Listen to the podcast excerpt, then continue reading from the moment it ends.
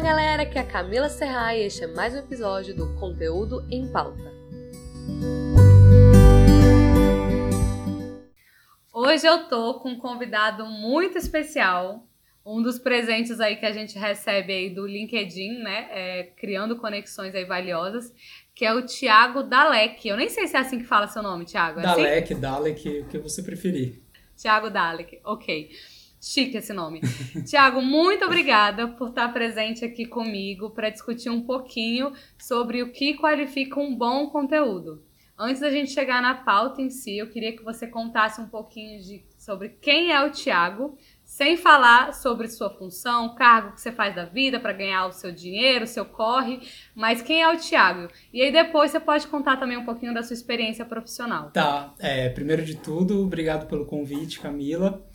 E vamos lá. É, eu gosto dessa ideia de me apresentar sem falar profissionalmente, mas é difícil. É, eu sou Tiago, sou nascido na, em São Paulo, capital, na Zona Leste. Eu tenho 29, quase 30 anos, semana que vem é meu aniversário. Eu sou casado com a Bia e sou nômade digital. Eu saí do Brasil em julho de 2018, morei um ano e meio no Canadá e faz um ano que eu, tô, eu e a Bia a gente está viajando pela Europa. Então, sei lá, tenho, sou uma pessoa de muitas ideias, é, gosta de conhecer o mundo, outras culturas. Acho que é isso. E quem é o Thiago profissionalmente falando? É muito difícil na prática fazer isso porque realmente mistura muito o profissional com o pessoal, porque eu sou realmente eu sou uma pessoa de muitas ideias, então toda a parte profissional também entra em criatividade, ideia. Eu sou web designer há 11 anos. É, eu sou formado em design digital e eu também me aventuro assim, em criação de conteúdo, em escrita mas sempre trabalhei com marketing, trabalhei em loco em algumas empresas. Hoje eu sou freelancer, trabalho para algumas empresas no Canadá, nos Estados Unidos e no Brasil. Eu nem lembro, Thiago, como que eu te conheci, né? Como que eu cheguei até você. A gente estava até falando isso antes de entrar no episódio, mas eu só lembro que foi pelo seu blog agora que sou nômade. E no momento em que eu buscava conteúdos vinculados a isso, eu caí. Não sei se eu caí primeiro no seu blog, se eu caí primeiro no seu LinkedIn, não lembro. Mas é legal ver que essa própria troca aqui de bate-papo veio em função de conteúdo. Te conheci por ali, uhum. depois disso, te acompanhando pelo LinkedIn, eu descobri em você um produtor de conteúdo, assim, você se coloca como designer, mas eu te vejo ainda mais como produtor de conteúdo, que seus artigos são bem legais e você acaba trazendo bastante sobre como se colocar de forma autêntica, como posicionar sua marca no mundo, como produzir conteúdo de valor, além de todos os seus textos aí que fogem um pouco do marketing, né, que são os seus contos, os seus textos mais soltos, livres, falam uhum. muito sobre autoconhecimento. Eu me encantei bastante pelo seu conteúdo, nem lembro como, quando a gente começou a trocar aí figurinha mais nesse sentido, mas para mim é muito importante te trazer para essa discussão em si, quando já te tenho como uma referência aí no, de bom conteúdo, né? Então, gente, quem até não segue o Thiago, sigam. É, acompanhem ele tanto no Instagram, no LinkedIn, depois no final a gente vai ter um momento de jabá, mas Estou bastante ansiosa para esse bate-papo. Nossa, obrigado demais por tudo isso. Para a gente começar, eu queria muito trazer aqui em discussão um dos seus artigos, inclusive, que, em que você falou muito disso. Então, o Thiago ele compartilhou, gente, lá no LinkedIn dele, um artigo que o nome tá assim: O que você considera um bom conteúdo? Eu tenho um palpite. E, cara, primeiro que eu queria que você explicasse aqui pra galera uma metáfora que eu achei demais, que é quando você fala da seringa. Por favor, o que, que a produção de conteúdo tem a ver com uma seringa, Thiago? Tá, vamos lá. Como eu falei, eu sou. É, meu aniversário é em breve, eu sou aquariano, eu tenho muita ideia, então eu faço muita ligação essa ideia da seringa eu já pensava, eu comecei a criar, a escrever com a escrita criativa, com os contos, com as crônicas, e depois eu passei a criar conteúdo para internet. E quando eu escrevia os contos, eu já tinha essa ideia de ler alguma coisa, de assistir um filme, ouvir uma música e pensar, cara, como que alguém falando sobre amor consegue fazer uma pessoa ficar mais apaixonada, sabe? É, assistindo um filme ou lendo um livro. Como que alguém. Eu li um conto uma vez do Chuck Palahniuk, que chama Tripas, que é, é, é, o que o nome sugere mesmo, assim, é horroroso, é nojento, e eu fiquei com ânsia de vômito, e eu pensei, caramba, eu li aqui sem pretensão, sem saber o que ia vir, e me deu uma sensação real, né? Tipo, como que, que faz isso? Você escreve algo nojento e faz a pessoa sentir nojo. Então eu comecei, eu trabalho todo tipo de escrita, é, na poesia, então eu escrevo algo mais sensível, escrevo alguma coisa mais bruta, sei lá, nada assim muito nojento, mas eu gosto de trabalhar todos os sentimentos. E eu coloquei isso como um parâmetro, assim, a minha escrita precisa fazer com que eu tire alguma coisa que eu absorvi de outro lugar, consiga transmitir isso no meu conteúdo e eu quero que a pessoa que vá comentar fale exatamente assim, é, quanto mais feedback eu tiver é, dizendo que, nossa, eu fiquei com sei lá, é, eu chorei, fiquei triste. Quando a proposta é essa, eu sabia que eu tinha atingido aquilo que eu queria. É, nada muito mecânico, mas como uma forma mesmo de seringa, assim, de você extrair um sentimento de um lugar, aplicar no seu e isso ser perceptível. Então, quando eu a minha o meu foco principal é a vulnerabilidade, a autenticidade, é escrever de uma forma que não seja pasteurizada na internet. Então, quando as pessoas dizem que o meu texto é sensível ou é autêntico, ou qualquer coisa que é, é, um dos meus parâmetros, eu sei que eu consegui aplicar essa seringa da forma como eu gostaria. Cara, que demais, que demais. Quando eu comecei a ler esse artigo, essa foi a parte que eu parei e falei, cara, que metáfora boa! E você conduziu o texto muito bem também para contar isso, assim. E agora conduziu ainda melhor. Da forma de exemplificar, né? Você concentrar, você realmente Acho que primeiro, assim, parte daquela linha de você saber o que, que você quer causar, né? O impacto que você quer causar na sua audiência. Que tipo de sentimento aí, nesse caso, que você quer gerar. E aí, como que você Sim. trabalha todo o campo comunicacional para alcançar isso, para atingir esse objetivo.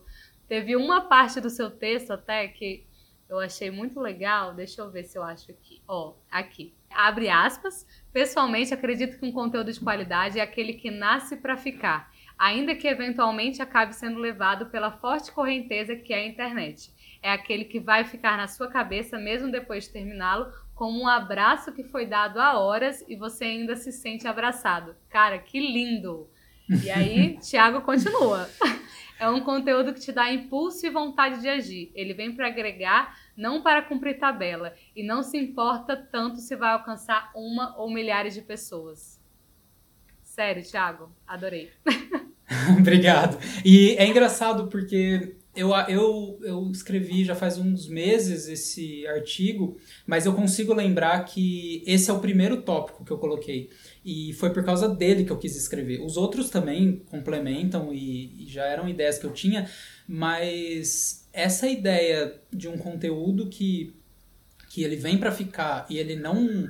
Ainda que assim, cara, quantos textos, podcasts e vídeos a gente consome por dia? Eu sei que nenhum conteúdo meu vai ser assim, lembrado por meses, alguma coisa do tipo, mas eu me esforço para isso, porque eu acho que tem muito conteúdo para cumprir tabela mesmo na internet, assim. Ah, eu, claro, eu escrevo também é, seguindo um calendário. Eu preciso, se eu quero ter frequência, eu preciso cumprir a tabela. Mas quando eu tenho um conteúdo para escrever, eu vou dar o melhor de mim, eu vou escrever assim a maior verdade que eu puder para ele não ser só mais um conteúdo sobre o assunto do momento que eu mal pesquisei e escrevi ali algo que tipo assim, quando eu leio um conteúdo assim, muito genérico, muito pasteurizado, é, e eu penso, cara, isso fez diferença, sabe? Se eu não tivesse lido ou tivesse lido, mudou alguma coisa? Não muda muito.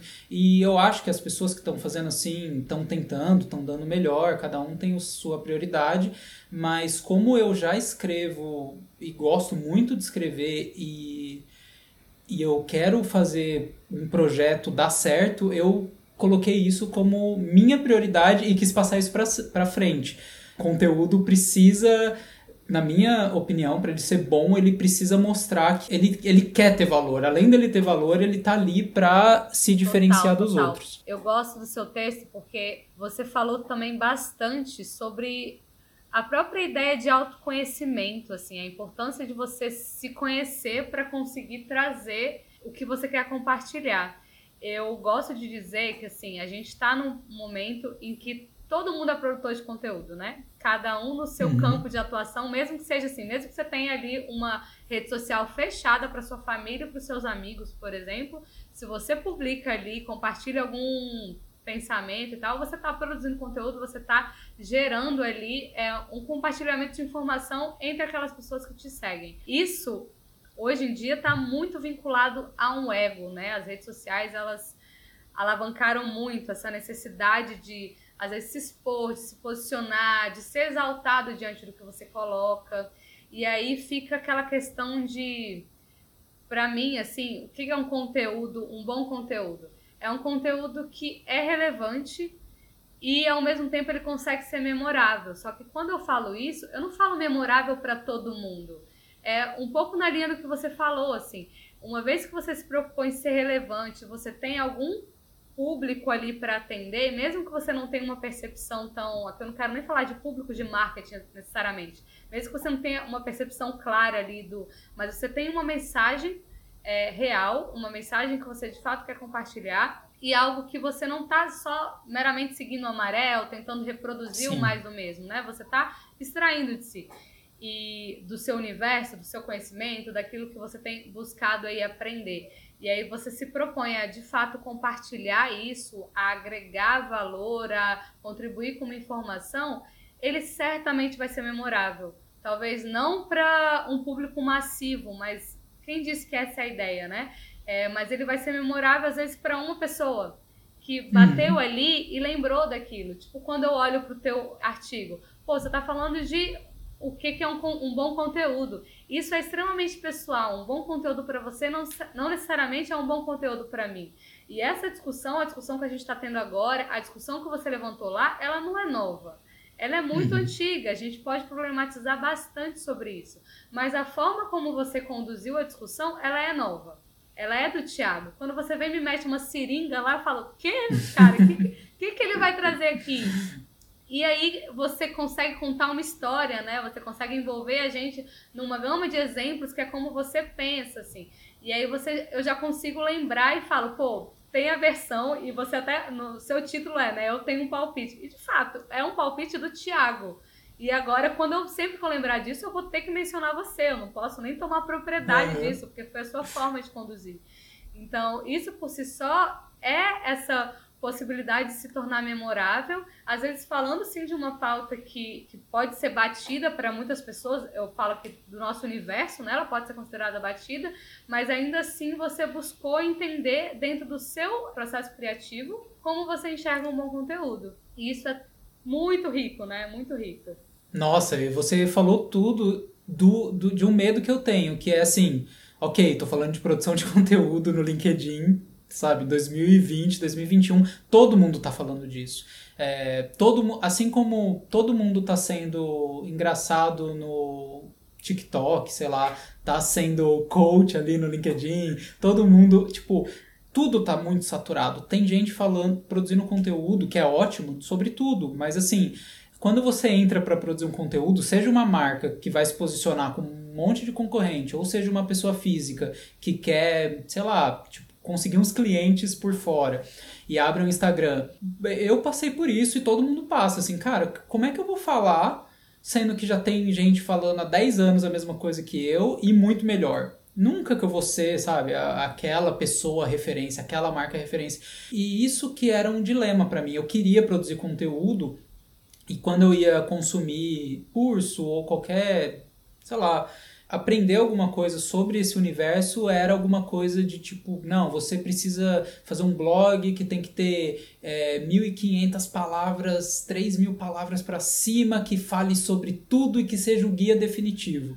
E assim, dá para fazer, você, você pode conseguir uma equipe que faça isso, ou você fazer por conta própria, dá trabalho, mas dá para fazer. Mas tipo, eu comecei a ver isso como por que, que é o único jeito? Por que, que eles apresentam como a única forma de produzir conteúdo? Você tem que ser o próximo guru, você precisa ser a pessoa que sabe tudo e mais do que todo mundo e virar esse marketing ou essa produção de conteúdo de, de competição, sabe? Parecer que você vai ter que ser o, o, maior de todos. E aí eu vi que trabalhando a vulnerabilidade, que também está saturado, mas tem tudo está saturado tem seu valor. Então, Brené Brown tá aí falando de vulnerabilidade, eu comecei a ver que, peraí, isso dá para encaixar justamente para mostrar que assim, olha, eu tenho os meus palpites, eu tenho a minha visão, é, eu tô falando sobre produção de conteúdo enquanto designer, eu não sou é, um redator, sei lá, alguém com mais propriedade, um filmmaker, é, apesar do design ser conteúdo, ser comunicação, mas eu me senti assim, putz, como é que eu vou entrar nisso e alguém, sei lá, pedir minha carteirinha de produtor de conteúdo, sabe? Por que, que você está falando disso? Então eu vi essa estratégia de eu vou me humanizar, eu vou me colocar de um ponto de vista assim, essas são as minhas opiniões sobre um assunto que eu quero gerar debate, eu quero gerar reflexão. Se as pessoas gostarem disso, elas sabem que elas não vão entrar no meu LinkedIn, sei lá, no meu blog, qualquer coisa, para ver um guia completo, guia definitivo. Não, é para ver o meu ponto de vista e o que eu penso Cara, sobre o bom, assunto. bom. É, eu acho que uma das grandes riquezas da produção de conteúdo até é a gente compartilhar mais as nossas referências, né? Então, em geral, quem está buscando muito ser o guru ele oculta todas as referências, então uhum. ele, ele oculta a sua trajetória, os erros que cometeu, porque ele fica focando ali só nos acertos, né? Só que quando você foca nos acertos, é, você não cria identificação, né? Você não cria aquele ponto que pode de fato te aproximar da sua audiência e falar, cara, eu acho que eu já errei isso, eu acho que eu já vi isso acontecer, ou eu já tive essa dificuldade, essa oportunidade que a gente tem de se humanizar e de não você até, cara, você falou isso no seu texto também, em algum trecho, de não gerar ansiedade. Sim. Né? Sim, de... eu acho que é, a ansiedade é, é, é, exatamente esse é o ponto dessa cultura do guru. As pessoas que estão tentando virar o próximo guru, principalmente no marketing digital, né, o que mais tem ali conteúdo tóxico, é por é, é tá muito ligado assim de você querer passar o é, você não pode perder esse conteúdo, ou você está fazendo errado, eu vou te mostrar como fazer melhor. É, compre meu curso que só vai ficar disponível por esse preço em 5 horas. E eu sou uma pessoa ansiosa, sabe? Tipo, eu acho que a ansiedade é, no Brasil, no mundo, tá, é muito grande e está crescendo. E a gente não colocar isso como um parâmetro importante de levar em consideração e falar, cara, tem pessoas ansiosas, assim como a gente tem considerado diversidade e acessibilidade, faz tudo isso faz parte. Tipo, a gente pode estar prejudicando alguém ou até transformando uma pessoa que nem era ansiosa e colocar ansiedade muito forte nela, porque ela acha que se ela não tiver postando todo dia no feed do Instagram e todo dia 10 stories e aparecendo e fazendo tudo, mais um blog, mais um perfil no LinkedIn, e, se ela, e aí ela vê um e-book que fala, ah, você tá fazendo é, 10 coisas que você tá fazendo errado na sua área. Meu Deus, sabe? Que, que, qual é o, o foco disso? É. Não sobra ninguém desse qual jeito. Qual é o objetivo da sua comunicação, né? É como se a gente quisesse o tempo todo atrair ali leads, potenciais clientes pelo medo, né? Pelo, uhum. pelo desespero, assim, ser você até. Ser o, é o tal guru aí que tá defendendo eu vejo, Thiago, não sei se você vai concordar, mas eu vejo assim, dois caminhos comuns, que é tanto quem segue na linha falando até desse processo de ansiedade com a produção de conteúdo, a forma, os fatores psicológicos e práticos assim da produção de conteúdo. Ou você, como eu posso dizer, fica tão agarrado às tendências, à forma como a concorrência está agindo, né? Os outros produtores estão agindo, que aí você entra naquela de querer reproduzir o que parece já funcionar e cria uma comunicação ali massiva, zero autêntica, é, repetindo mesmo o que já é dito, com pouco comprometimento em trazer uma contribuição nova, em trazer um item novo. E aí eu vejo, assim, muita gente produzindo conteúdo nessa linha, tanto marcas é, pessoais quanto empresas mesmo, fortalecidas no mercado. E também vejo é, uma quantidade boa de pessoas muito bem intencionadas, mas que aí já entram naquele outro movimento de um excesso de perfeccionismo. Então, se não for para entregar tudo, se não for para dizer. Se eu não for um expert nesse assunto, eu prefiro nem trazer ele, né? Então, até Sim. a gente batendo papo aqui antes, eu acho que você mencionou que ah, não se veria produzindo conteúdo sobre designer. Só que eu tenho certeza que você conseguiria produzir conteúdo sobre design. Só que às vezes, dependendo da, da nossa área de atuação, é onde a gente mais encontra aquele gargalo ali, autossabotagem, de tipo, não, não tenho conhecimento suficiente e tal. Então tem gente que às vezes tem pouco conhecimento até, mas fica olhando muito para fora e vai reproduzindo. Tem gente que já poderia estar compartilhando coisas preciosas, mas se não for para abraçar o mundo, como se fosse possível, nem sai do lugar. E aí, eu gosto muito de pensar, gosto de lembrar daquele livro, você já deve ter lido, que é um clássico, que é Mostra o seu trabalho do Austin Kleon. Sim. Que ele fala muito sobre narrar a trajetória, né? Sobre, na verdade, acompanhar os seus processos do dia a dia, que tudo isso é conhecimento. E, e quando a gente pensa em ser relevante, às vezes a nossa relevância ela tá no detalhe, ele não tá no todo, não tá em organizar tudo na mente de quem está te lendo ou está te ouvindo, mas ela está a entregar às vezes pílulas de conhecimento, dicas básicas de como, sei lá, no, no que se refere à produção de conteúdo, pode vir desde como eu penso uma pauta, como eu tiro inspiração, como como encontrar uma voz ali acessível, fácil, e eu acho que está também vinculado à ideia de você pensar qual é o seu objetivo com o conteúdo em si, como que quem são as pessoas que você quer ajudar, como você acha que você pode ajudar. Uhum. e entender que o conteúdo ele não é, ele não tem que ter como único objetivo a conversão, digamos assim, seja a conversão em mais fãs, em mais audiência para você, ou seja em conversão mesmo ali de um lead, alguém que vai fechar uma oportunidade de negócio, mas ele tem que o primeiro objetivo, se você se coloca como a ah, quero produzir conteúdo, tem que ser o de transformar a vida de alguém com aquele conteúdo. E aqui eu não falo Sim. nem de uma transformação, né? Às vezes a gente ouve isso, pô, não vou transformar. Não, mas pequenas transformações. Se você entregou um conhecimento, uma informação que ela não tinha antes, aquilo já causou uma transformação. Às vezes ela já vai ter uma forma de pensar naquele assunto diferente pela sua contribuição.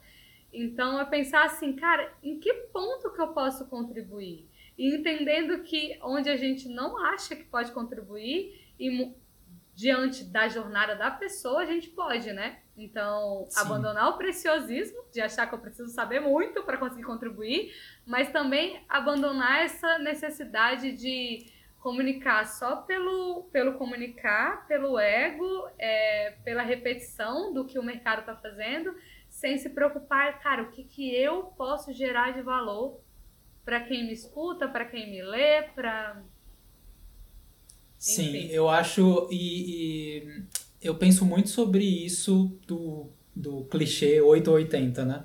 É, ou a pessoa. É, tipo, por exemplo, todo mundo tá criando conteúdo porque tem que criar. É, agora com o Reels do Instagram, tipo, putz, não, é a tendência, preciso fazer. Aí agora, sei lá, aparece outra rede social, eu preciso estar tá lá criando conteúdo. E aí as pessoas que se cansam disso, desse lado 8, vão pro 80, de tipo, não, eu só vou criar um conteúdo assim impecável, eu não vou criar nada que seja irrelevante e descartável.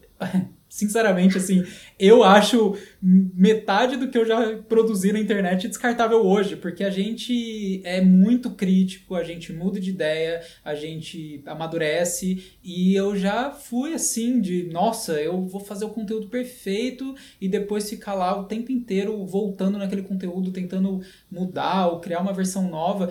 A internet, a, produção de conteúdo, ela ela não pode ser no para mim, né? Ela não pode ser no conteúdo em si, ela não pode terminar no conteúdo, porque senão é o que você falou, é ego, é você criar um canal no YouTube, sei lá, em 2010 todo mundo criou um canal no YouTube para ser o próximo PC o próximo Felipe Neto. É, hoje é criar um, um Instagram com 20 mil seguidores, tipo, seu conteúdo termina no conteúdo, sabe? Por quê?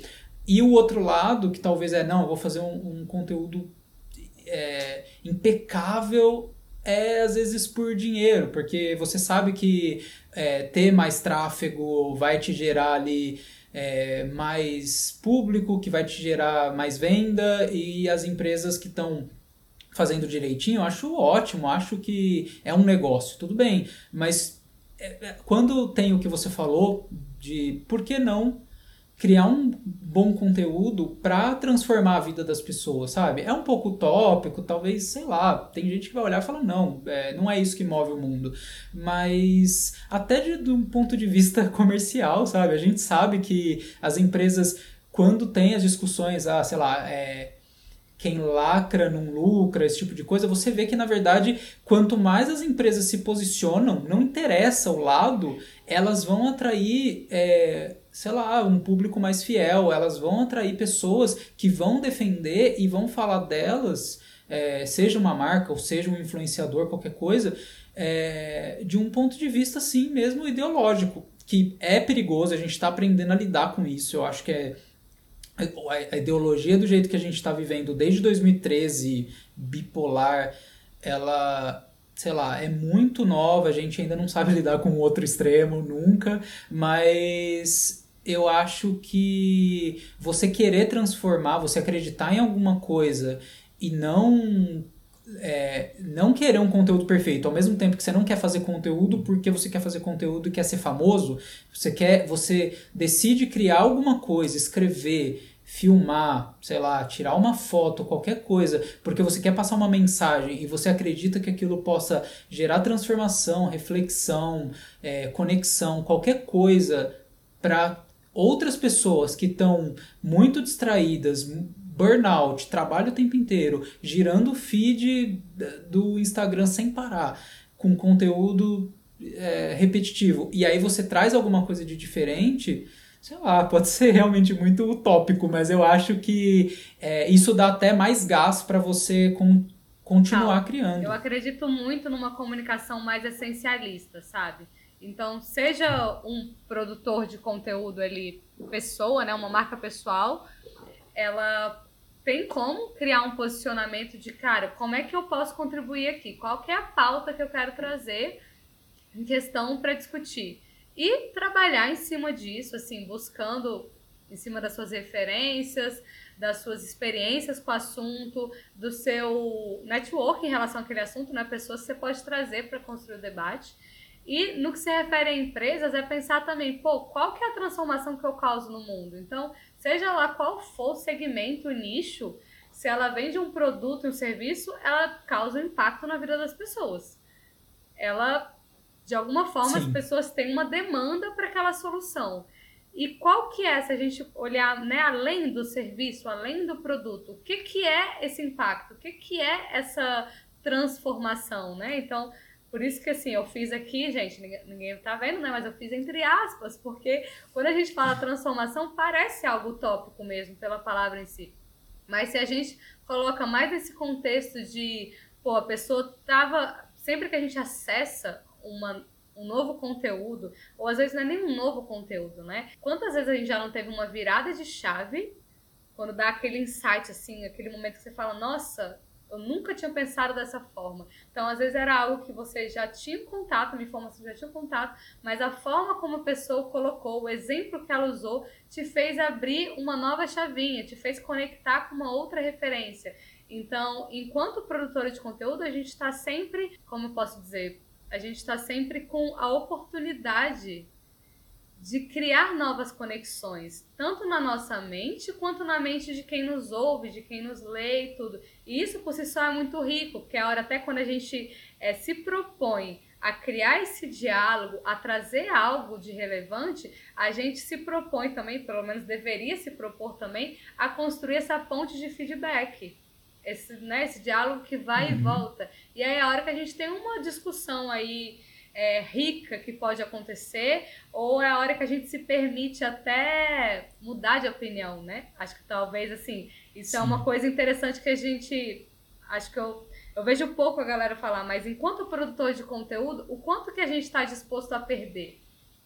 O quanto que a gente está disposto a publicar um artigo e vem uma pessoa discordando do início ao fim e talvez você olhe o comentário da pessoa e se permite analisar de forma neutra e falar, nossa, não é que essa, esse ponto de vista também faz sentido? Uhum. E discordar né, do seu próprio pensamento, da sua própria colocação, é, eu acho que assim, uma, uma vez que a gente pense que a gente comunica para pessoas, então eu não comunico para gerar negócios. Se eu penso em comunicar para gerar negócios, para gerar buzz para minha marca e tal, eu, eu não tô comunicando, não quero comunicar, na verdade, né? O meu objetivo ele é comercial, Sim. beleza. Agora, se eu penso na essência de uma comunicação, eu penso em pessoas. E se eu penso em pessoas, são conexões complexas que eu crio. Não é uma lógica assim, não é, é aquela ideia do, do remetente do destinatário, né? Você tem troca. E no que você tem troca, você tem a oportunidade de sempre ressignificar aquela comunicação.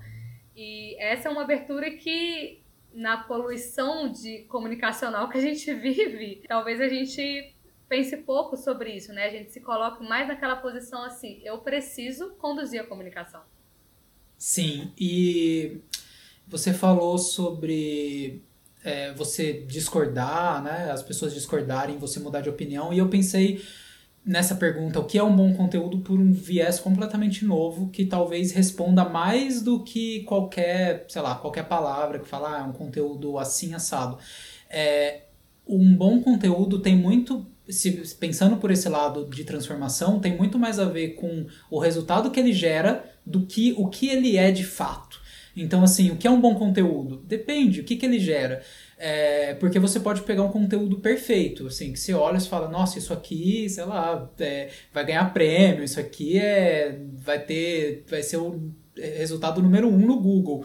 Mas assim, o que, que ele está gerando? Porque eu lembrei de um site que eu, eu sou muito fã, que é o Papo de Homem.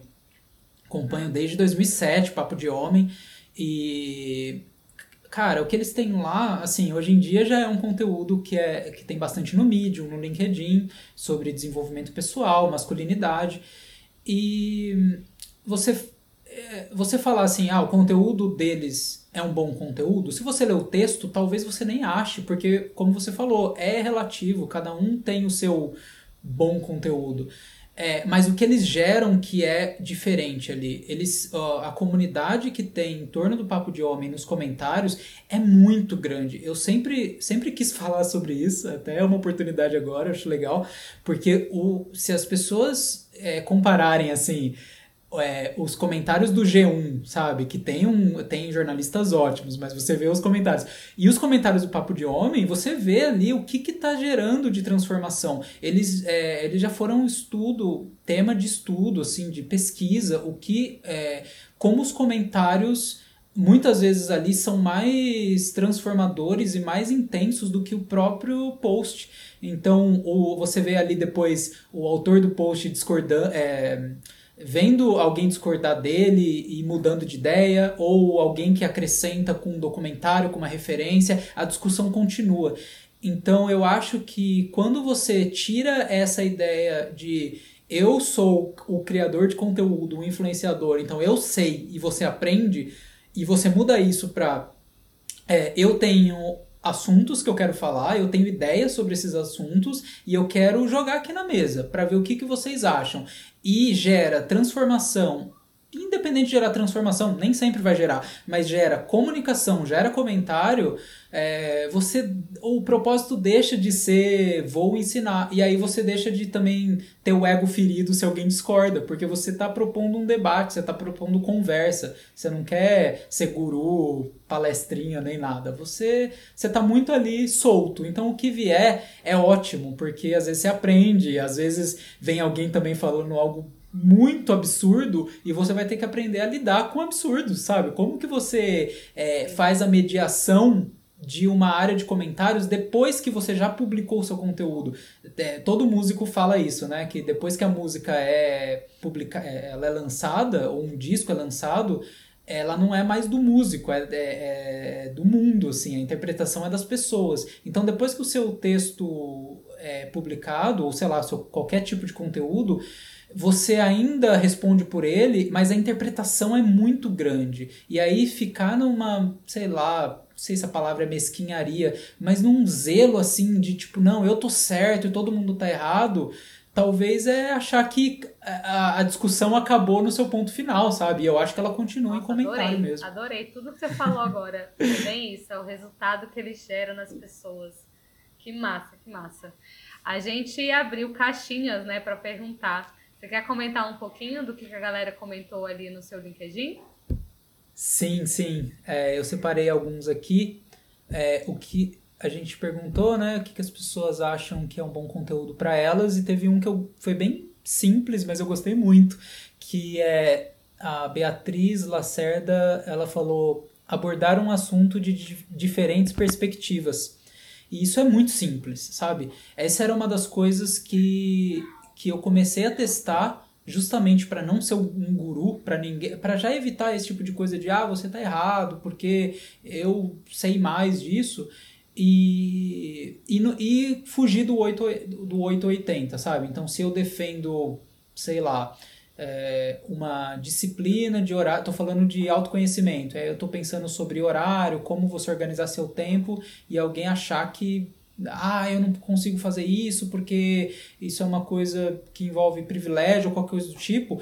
E eu sei disso, assim, eu acho que tudo que a gente coloca no mundo está aberto a muita interpretação. Então eu acho que, como ela falou, abordar um assunto de diferentes perspectivas é, tem muito a ver com vieses, assim. Então eu gosto de trabalhar esses vieses.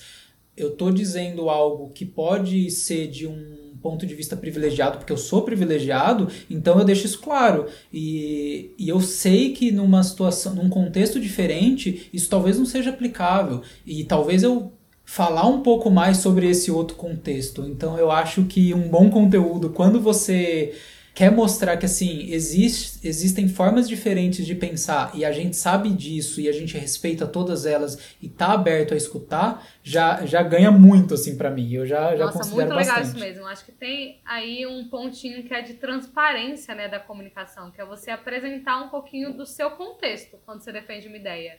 É, tem produtores que eles podem seguir numa linha mais de pesquisador, o que é legal também, né? Que você tem como às vezes pegar uma Sim. pauta e atuar como um pesquisador, que você Com apura certeza. ali vários lados daquele contexto e tenta trazer isso à discussão, colocar isso, né, em até uma linha de comparação que for, mas em muitos momentos a gente não consegue mesmo, né? A gente vai vestir o nosso lugar de fala, aquilo que se enquadra no nosso contexto de vida, na nossa toda a nossa educação e tudo. E isso não é um problema. O problema é quando a gente se cega, né? E, e tenta Sim. colocar isso para o mundo de forma impositiva, de uma forma assim, é assim que funciona. Então, acho que tem toda uma arte mesmo na hora de comunicar, em qualquer formato que seja, mas é de você apresentar, pô, essa é a sua visão, aquela visão, aquele cuidado em ser empático, em ser respeitoso com outras realidades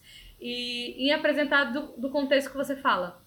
Então, é, do contexto que eu falo, eu acredito nisso, mas o, o diálogo está aberto, né? Isso não é uma verdade. Entra até naquilo que você já falou também, de comunicações não tóxicas. Eu não estou aqui para apontar o erro que você está cometendo, nem o acerto que eu estou aqui, né? Mas é o que tem funcionado para mim ou o que não tem funcionado para mim. Aquilo que eu considero uma boa prática de alguma coisa, ou um estilo de vida que, que é adequado para mim, que faz sentido para minha realidade, mas entendendo que, cara, somos muito diversos, né?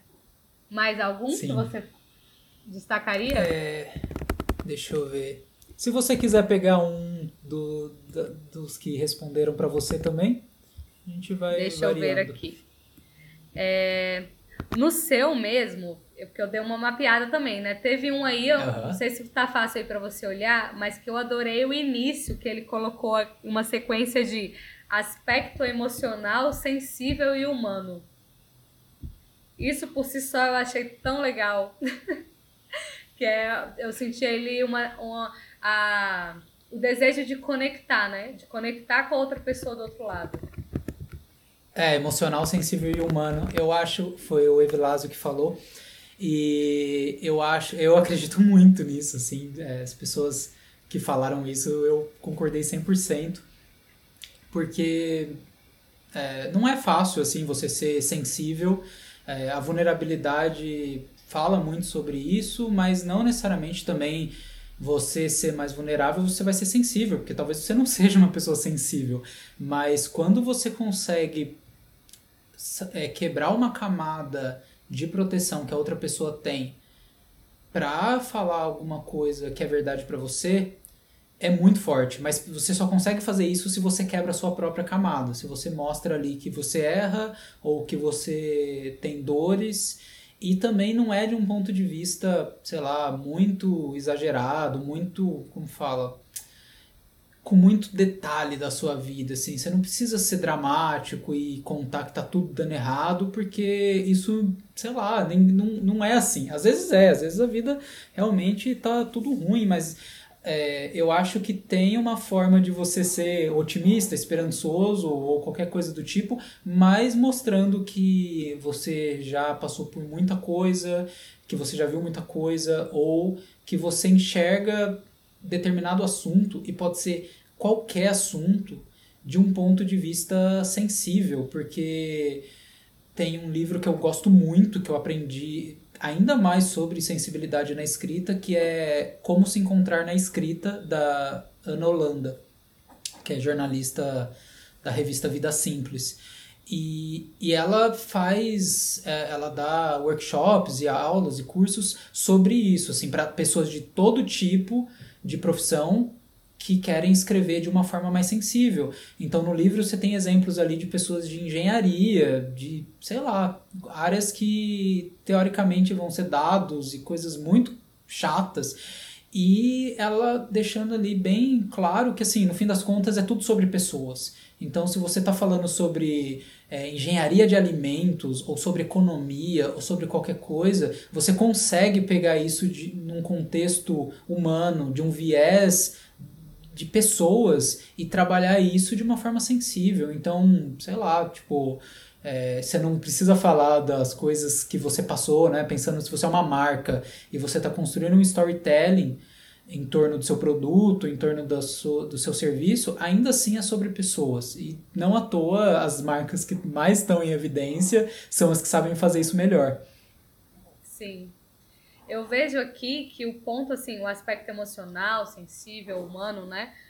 Não necessariamente precisa estar conectado com a demonstrar uma fragilidade ou a sua vulnerabilidade, como você falou, mas é o ponto de você conseguir conectar com a necessidade do outro lado.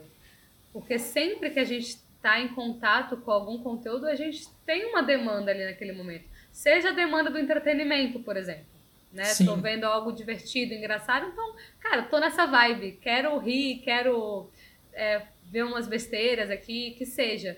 É, em alguns momentos você pode estar com o objetivo de aprender sobre algo, em outros você pode estar com o objetivo de se inspirar ou você lê um conteúdo que quer que que te ajude de determinada forma, ou como eu falei, um mero entretenimento, um mero passatempo, seja como for, você tem uma demanda ali. E aí o conectar com isso é legal. E quando você fala até de a pessoa quer aprender sobre algo, né? A gente tem aquela visão de que algo técnico, sei lá, como você falou aí, na engenharia ou em várias áreas assim, que a gente tem que trazer um conteúdo extremamente técnico. Cara, quem tá lendo aquilo ali também tem uma demanda. A demanda de aprender uhum. algo, às vezes a demanda de já ter errado muito em determinado método ali de trabalho ou em alguma execução e ele quer resolver o seu problema. Então, quando você sai um pouco da objetividade extrema, pensando em ser técnico, pensando até em valorizar a sua comunicação, né? O quanto você conhece daquele assunto, tentando profissionalizar mais a sua comunicação, você perde a oportunidade de falar com aquela pessoa e falar assim: ei, você já passou por isso aqui?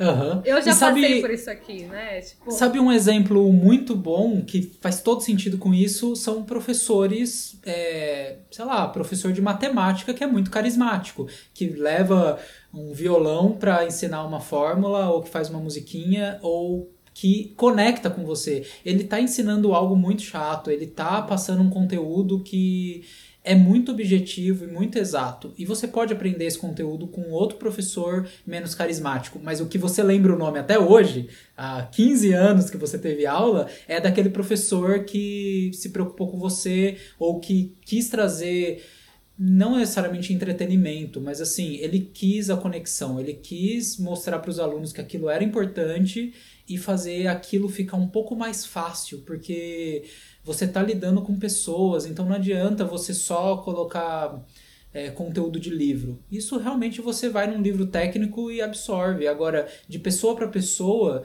é, um professor ele considera se você está num dia ruim, se você passou no trânsito e tá muito estressado, qualquer coisa assim, porque é muito você tem que ser maleável, é muito inconstante tudo.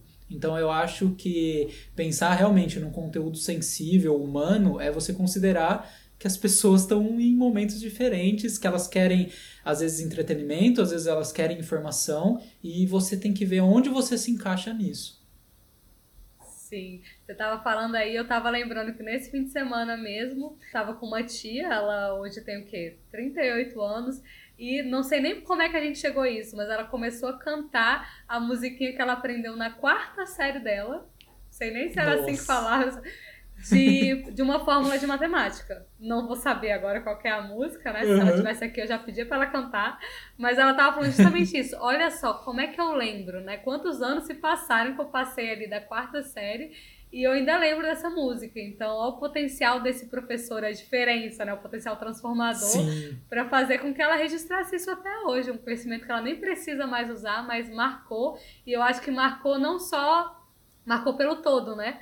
marcou pela necessidade que ela tinha ali naquele momento de aprender, mas pela conexão que ela fez ali com a música, com o ritmo, com a condução ali da turma, enfim.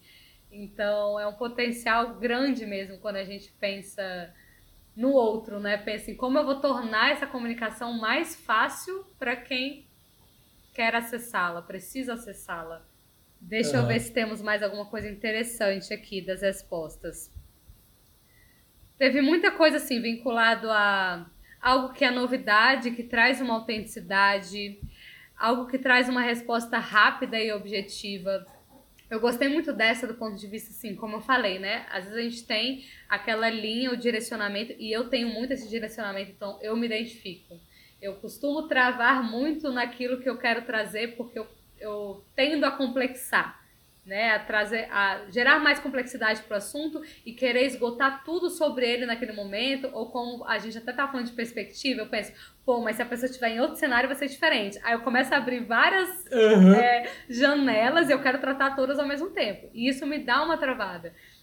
Só, e hoje, assim, pensando nas pessoas que nos acessam, né, é, em geral, cara, tá todo mundo batalhando por tempo, e tá todo mundo consumindo muito conteúdo ao mesmo tempo. Então a gente. Nossa, é, é muito conteúdo.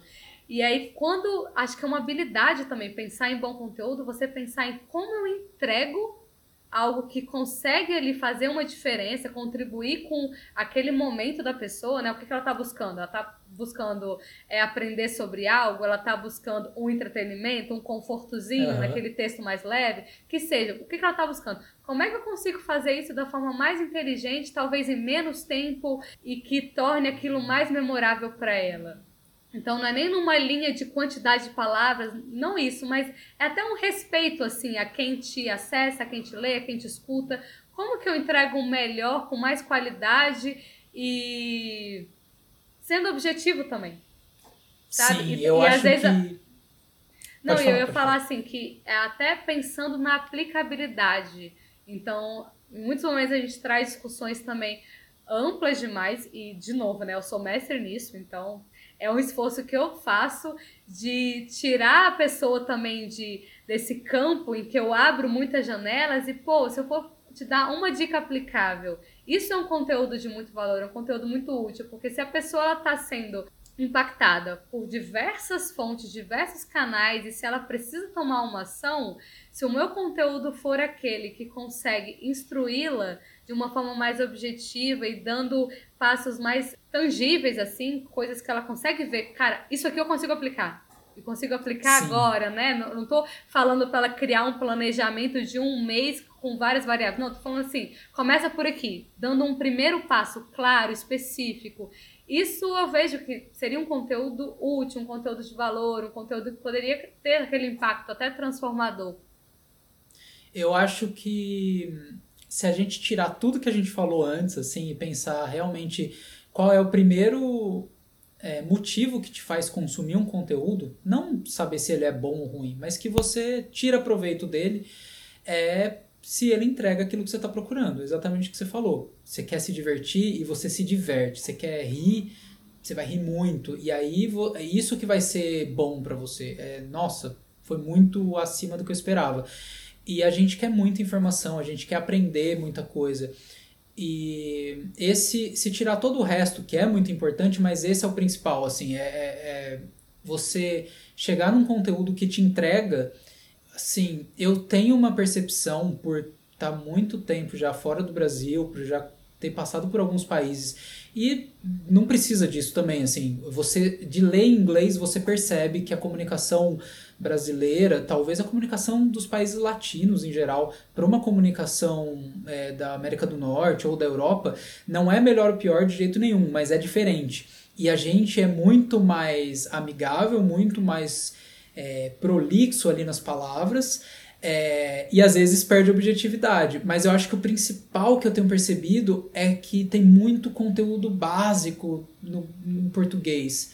É, a gente se prende muito a, a, a, querer abordar todos os aspectos justamente por causa disso. Putz, mas será que alguém que me acompanha é, tá em qual nível de conhecimento? Não, então eu vou fazer um vídeo no YouTube, eu vou explicar como usar essa ferramenta de clicar em cada botão até o mais avançado.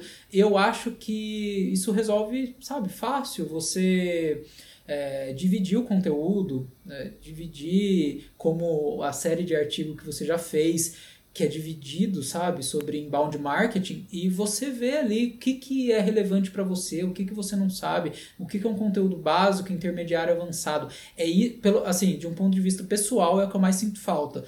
E que eu tenho mais em inglês é chegar num conteúdo avançado e, e, ser objetivo no avançado, porque a gente tem muito conteúdo básico e precisa ter. No Brasil, é, eu acho que tem níveis e níveis, tem, são poucas as pessoas privilegiadas e muitas pessoas que estão conhecendo coisas em, em, em momentos completamente diferentes. Então precisa desse conteúdo. Não acho que tem que acabar o conteúdo básico, mas ele tira um pouco da objetividade mesmo que a gente está procurando às vezes. É, quanto a isso, eu acho que é fundamental a gente ter mesmo conteúdo básico. Como você falou, a gente precisa abraçar todos os níveis e, em geral, a gente tá mais pro básico do que pro avançado, né? Acho que a linha dos uhum. especialistas, ela vai num funilzinho fechando bastante. Então, é importante a gente ter isso. Mas eu acho que um ponto importante é a gente pensar até em sempre simplificar ao máximo a comunicação. Então, ao invés de produzir conteúdos que trazem muitas variáveis e problemáticas e no final às vezes não conduz o, a pessoa para lugar nenhum, né? É, eu sempre tento trazer isso em discussão, até quando eu estou pensando um planejamento para um cliente e tal o que, que eu quero que a pessoa que leia esse artigo de blog, por exemplo, ou esse e-book que eu estou divulgando, ou esse e-mail marketing aqui, o que, que eu quero que ela faça? Qual é o próximo passo que eu quero que ela dê? Então, esse próximo passo ele tem que ser claro. E eu acho que todo Sim. conteúdo é, que tenha um objetivo, né? E vai variar. Se você tem um conteúdo que você quer mais só causar uma leitura contemplativa e tal, é diferente e tal. Mas quando você tem algum objetivo de estratégia, um objetivo de negócio, em geral você quer gerar alguma ação em quem está te lendo. E Sim. uma forma de você gerar essa ação é você deixar os, as coisas mais claras. Então, até quando você defende assim, ah, o que, que seria uma excelente estratégia de conteúdo? Tá, então dê minimamente um passo, assim, por onde começar. Ao invés de só trazer uma gama de boas práticas, às vezes utópicas, que a pessoa não consegue colocar na realidade dela, sabe? Sim. E, e faz todo, todo sentido o que você falou, porque simplificar um conteúdo não significa que ele vai ser ruim. Isso não tem a ver uma coisa com a outra. Assim como não tem a ver conteúdo simplificado com básico. É, eu não acho que um conteúdo avançado vai ser complexo, porque tinha uma máxima na internet, era muito repetido uns 10 anos assim, que e ainda é um pouco, é, ninguém lê texto grande na internet. Você não vai escrever textão, ninguém lê. E aí veio outras pessoas que, não, que, né? começaram. Né? É, então. Outras pessoas começaram a falar assim: então, não existe texto longo, existe texto chato. E é, isso faz todo sentido, porque, é, sabe, não existe nenhum assunto avançado que precisa ser complexo. Você consegue, é claro, você tem que situar uma pessoa, então, é, foi o que você falou, precisa gerar uma ação. É, seja de um sei lá, de um ponto de vista de aprendizado mesmo, educacional, seja de um ponto de vista é, mercadológico, qualquer coisa, você espera que a pessoa ou ela, sei lá, vai comprar alguma coisa sua, ou talvez ela vai para o próximo nível, mas é muito claro, tanto o escopo geral ali dos níveis, e aí ela aprende aquilo primeiro, porque voltando na escola, que é o primeiro lugar que a gente aprende conteúdo, sabe? Você vê alguém é, não, não produzindo conteúdo, mas replicando. Os professores, para você chegar ali numa equação de segundo grau, sei lá, você precisa aprender a somar. E aprender a somar é simples. Depois aprender a multiplicar, você já tem uma, um conhecimento que faz com que multiplicar também seja simples. Até o ponto de que equação de segundo grau é simples. E é. Se você pega alguém que não sabe somar, a equação de segundo grau é muito complexa para ela, é muito avançada, mas é, é falta de, de, de, trabalhar os níveis. Então eu acho que você falou, resume muito bem, é, simplificar a comunicação e ser mais objetivo no propósito que você quer alcançar, não importa se é por entretenimento, se é por reflexão, se é um artigo no LinkedIn, um vídeo no YouTube ou algo mais estratégico, um e-book, um curso online, é, uma, sei lá, qualquer coisa de conteúdo. Precisa de propósito, precisa é, de objetivo bem claro mesmo e o mais simplificado Eu ainda possível. complementaria, diante de tudo que você falou, que é facilitar a jornada, né? Que aí você está falando muito de como contribuir para o momento que a pessoa tá e para onde ela quer chegar.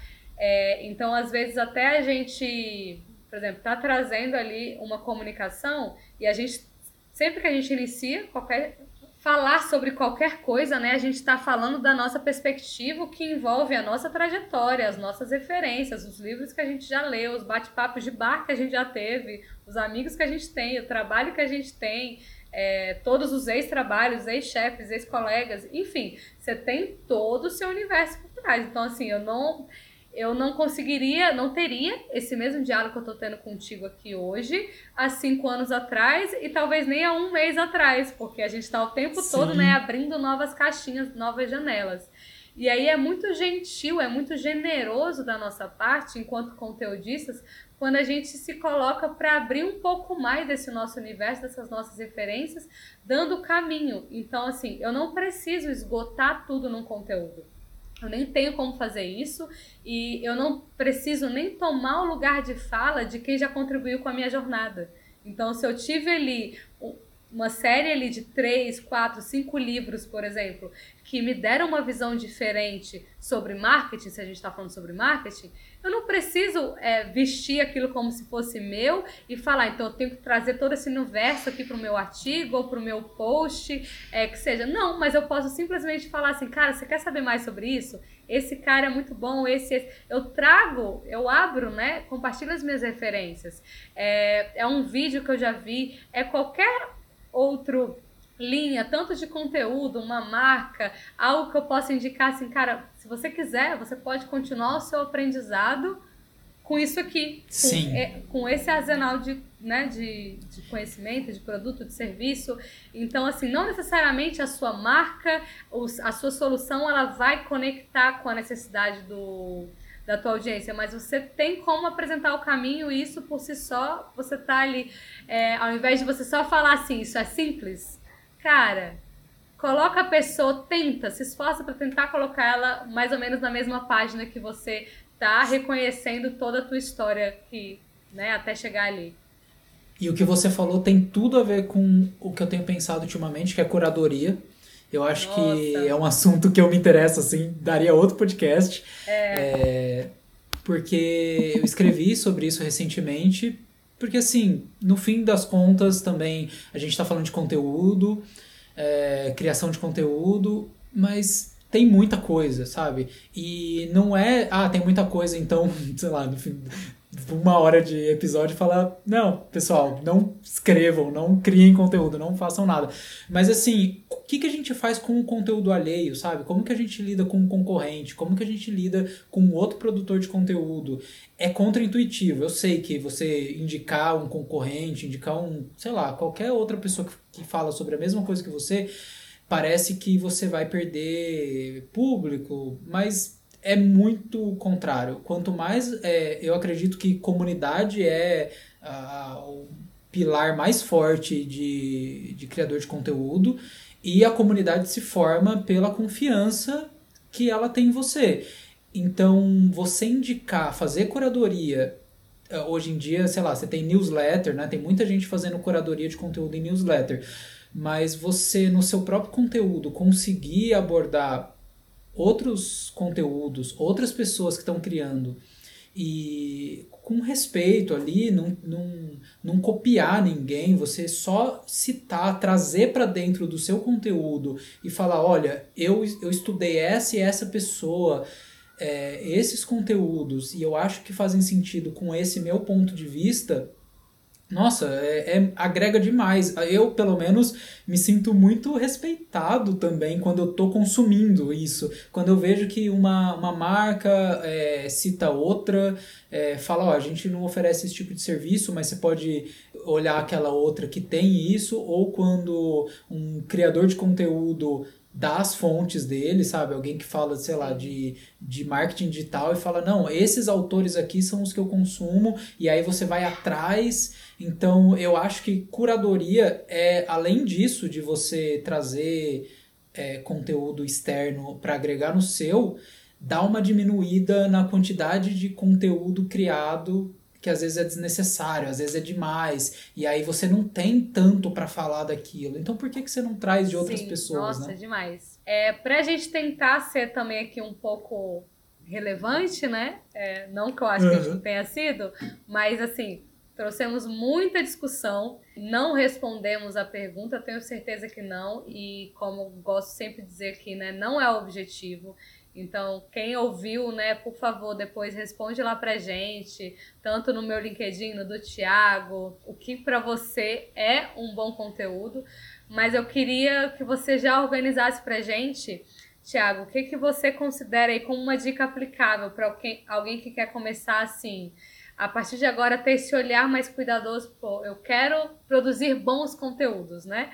É, embora isso seja extremamente variável, vai depender de muitos fatores, mas como que você conduziria isso?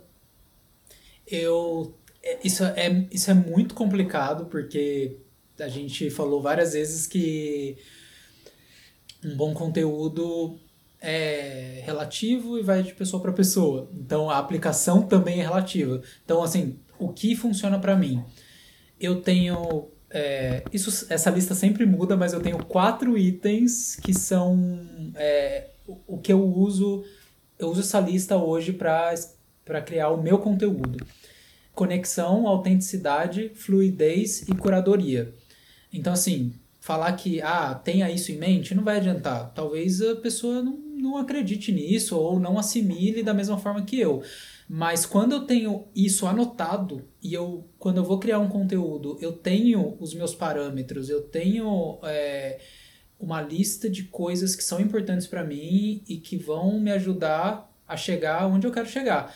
isso já, nossa, é meio caminho andado, porque você começa a pegar a sua própria lista é, do que, que é um bom conteúdo, então cada um pode fazer um, é, e comparar, assim, você cria o seu conteúdo e você mesmo é, se critica, você tem uma régua, assim, pô, isso aqui tem autenticidade para mim? Isso aqui tem fluidez pro que eu acho que é fluido? Putz, acho que ainda não.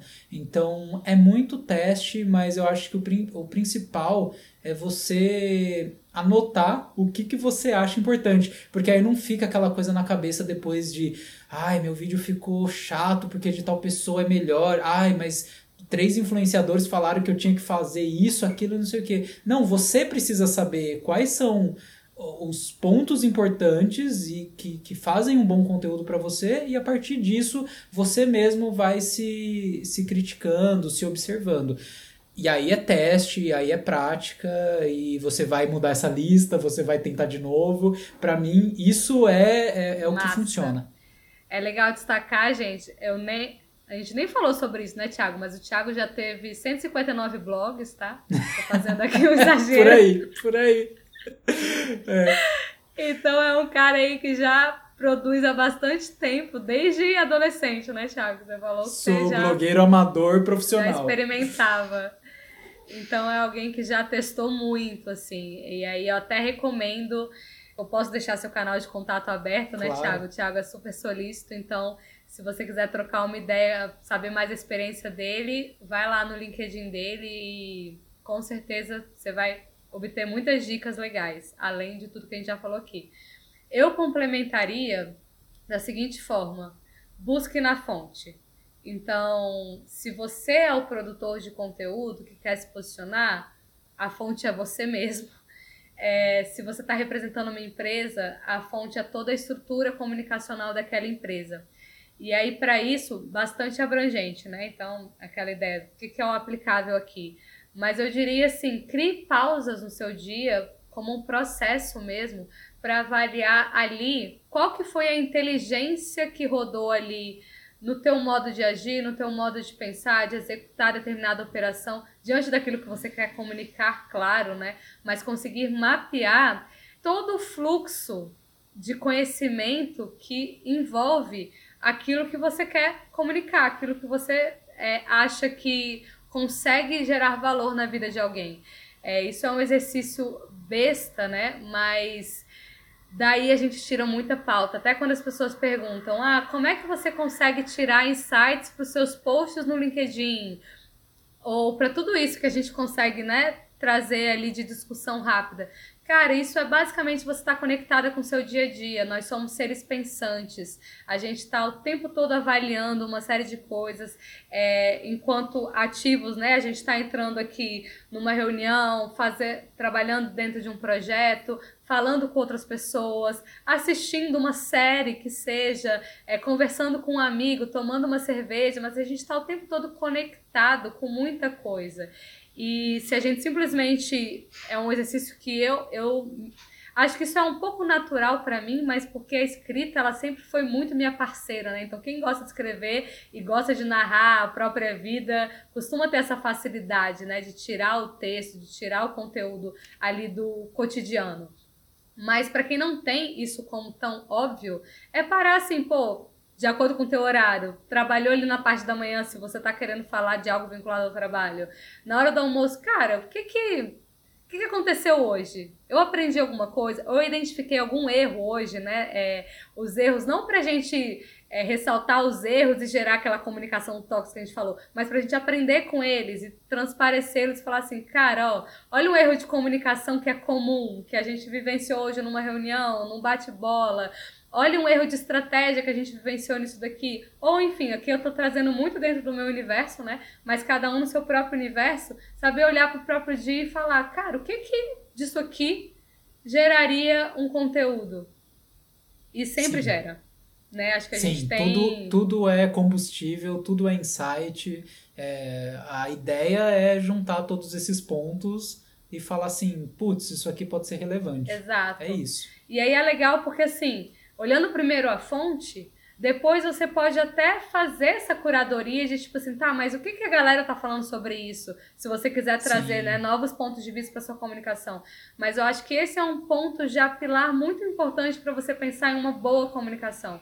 Porque aí ela já está partindo da linha do autêntico, daquilo que está na tua, no teu universo de conhecimento, de experiência, de vivência.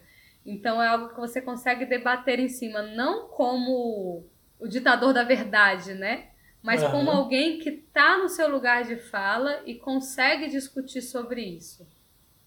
É, e eu acho que é, realmente, se você pega um assunto e fala assim, vou falar sobre os principais assuntos, principais tópicos desse assunto, você vai ali fazer uma lista é, e aí você fala, putz, agora preciso fazer muita pesquisa. Mas talvez você até entenda, mas é diferente quando você tem vivência quando você é, chega num insight, numa ideia, porque aquilo fez sentido para você e você acha que as pessoas vão tirar é, algum, algum proveito do que você tem para explicar. E eu faço isso com pergunta, sabe? Tipo, quando eu chego a alguma dúvida e falo assim, cara, qual é a resposta para isso? E aí eu vou atrás. E aí fazer pergunta eu entendi que é o que me gera ideia e eu vou responder essas eu vou responder essas perguntas para outras pessoas também. Eu vou compartilhar a minha dúvida Legal e a minha demais. resposta. Nossa, muito bom.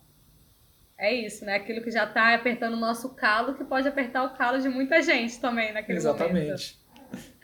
Massa. E o que, que você diria para a galera não fazer, Thiago? É eu acho que é fugir do 880 que a gente falou. É não entrar em toda onda, seja de, de plataforma, então, ah, eu preciso estar tá em todos os lugares, ou de assunto. Eu preciso falar da nova série da Netflix, do meu ponto de vista, porque, ok, talvez você tenha algo relevante para dizer, mas não em todos os acontecimentos da televisão, da Netflix e da internet. Eu acho que isso tira você do foco então é olhar e pensar duas vezes, dez vezes. Eu preciso falar sobre isso, eu preciso estar nessa rede social. E o outro lado também, que é não se matar para ter assim, o, sei lá, prêmio de literatura do seu post para o seu blog, porque é, a internet é muito líquida.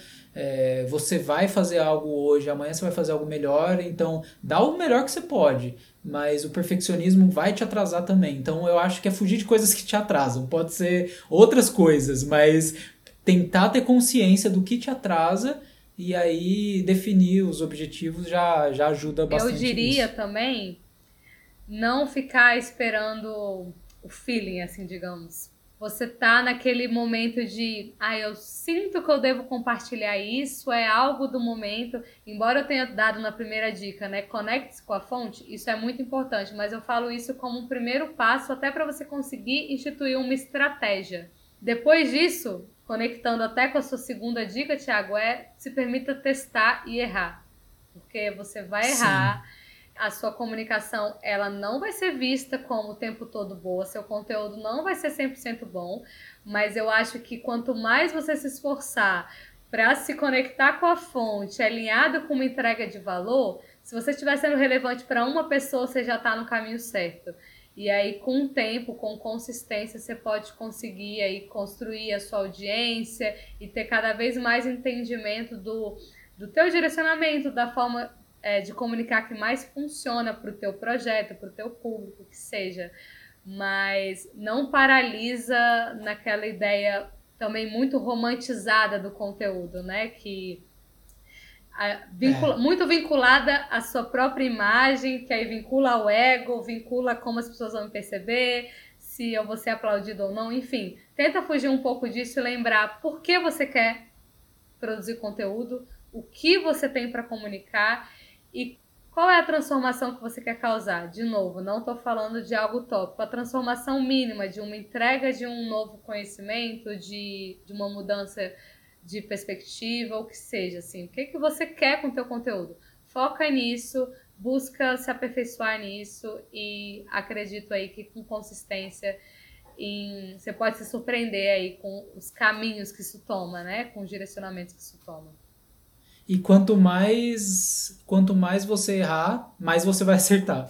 Isso é uma coisa que precisa mudar, sabe? A gente errar é difícil, eu não gosto de errar, fico com vergonha, o ego ferido, mas a hora que a gente entende que quanto mais a gente erra e já põe o erro para frente, mais, per mais perto do acerto a gente tá.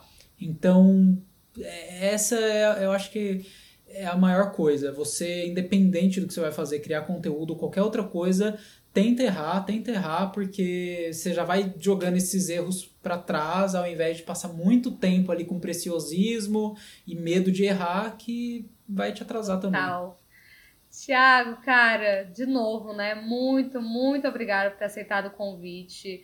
Acho que antes disso, até, muito obrigada por ter aberto essa ponte de diálogo ali que a gente construiu desde o LinkedIn, já não sei mais nem de que forma direito, como começou, mas acho que foi fluido, foi bem legal. Te admiro muito como profissional, adoro tudo que você escreve. É, te reconheço sim como um produtor de conteúdo muito autêntico, muito original e que está aí sempre buscando conectar mesmo com sua audiência, até pela forma assim como você eu vejo que você se preocupa em construir esse networking, dar feedbacks. O, o Thiago é a pessoa que ma mais já me deu feedback, gente, tanto de um artigo, aqui desse podcast. Então, isso é muito legal, assim, te reconheço muito e queria que agora você fizesse o quê? O seu jabá, né? Como que as pessoas com, é, entram em contato contigo? Quais são os serviços que você oferece aí? Se alguém quiser te contratar, o que, que você está aí à disposição? Então, o momento é seu. Bom, é, mais uma vez eu agradeço muito, muito pelo convite. Eu fiquei muito feliz. É, gosto muito do que você faz no podcast, gosto dos seus textos. Então, Camila, obrigado por tudo que você falou também sobre mim. É, o conteúdo em pauta vai crescer muito, tenho certeza disso. Adorei Amém. a nossa conversa. e, bom, as pessoas podem me encontrar é, como Thiago Dalek. Então, Thiago com TH e Dalek é D-A-L-L-E-C-K, é, no LinkedIn, no Instagram, no Twitter, todas as redes sociais você me acha.